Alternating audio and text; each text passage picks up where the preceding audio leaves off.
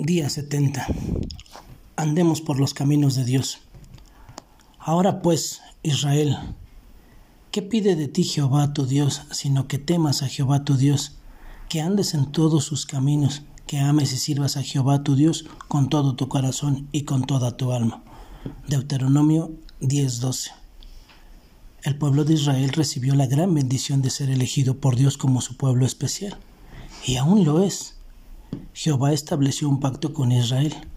Ese pacto conlleva ciertas condiciones impuestas por Dios, quien espera cierta conducta de parte del pueblo.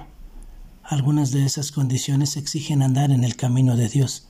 Amarás al Señor por encima de todos y tenerlo como único Dios.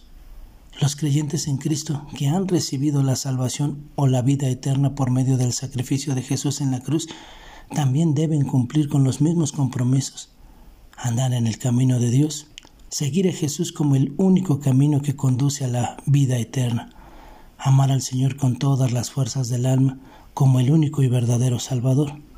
Y para lograrlo hay que obtener las fuerzas y la capacidad a través de la comunión diaria con Jesús.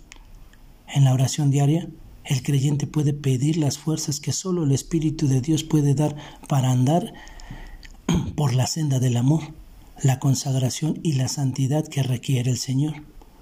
No es fácil andar por el camino de Dios y poner a Jesús en primer lugar en nuestra vida, porque el tentador está siempre como león rugiente tratando de apartarnos del camino y alejarnos de Dios. Pero es posible cuando lo hacemos aferrados al poder del Espíritu Santo por medio de la oración. Oremos constantemente y experimentemos el poder que viene del Espíritu Santo. Que tengas un excelente día y que Dios te bendiga.